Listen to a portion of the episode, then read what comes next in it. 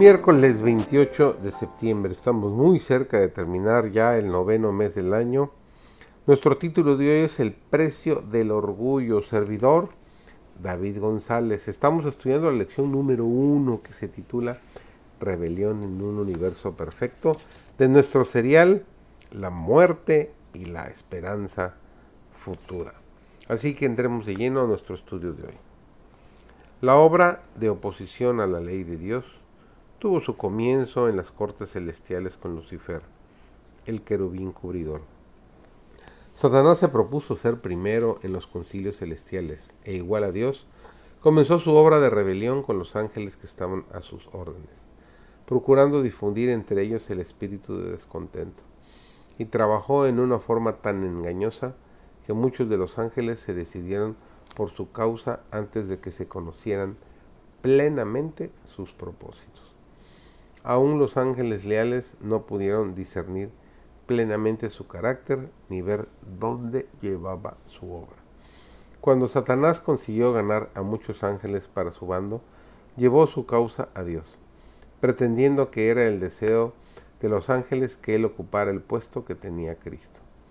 El mal continuó obrando hasta que el espíritu descontento se tradujo en una revuelta activa entonces hubo guerra en el cielo y Satanás con todos sus simpatizantes fue expulsado. Satanás había lidiado en procura del dominio en el cielo y había perdido la batalla.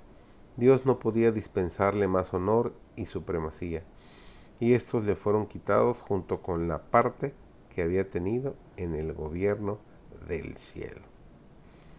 El orgullo, el amor propio, el egoísmo, el odio, la envidia y los celos anublaron su percepción. Y la verdad que lo habría hecho sabio para la salvación. Ha perdido el poder de atraer y controlar su mente. No permitáis que el resentimiento madure en malicia.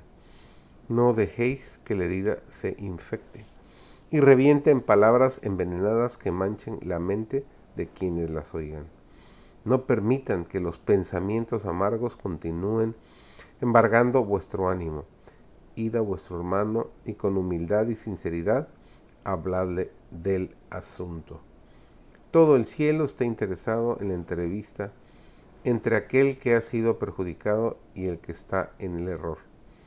El aceite del amor elimina la irritación causada por el mal.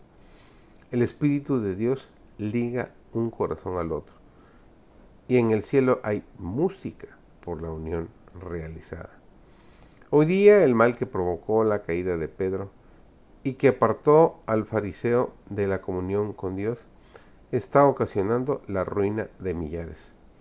No hay nada que ofenda tanto a Dios o que sea tan peligroso para el alma humana como el orgullo y la suficiencia propia.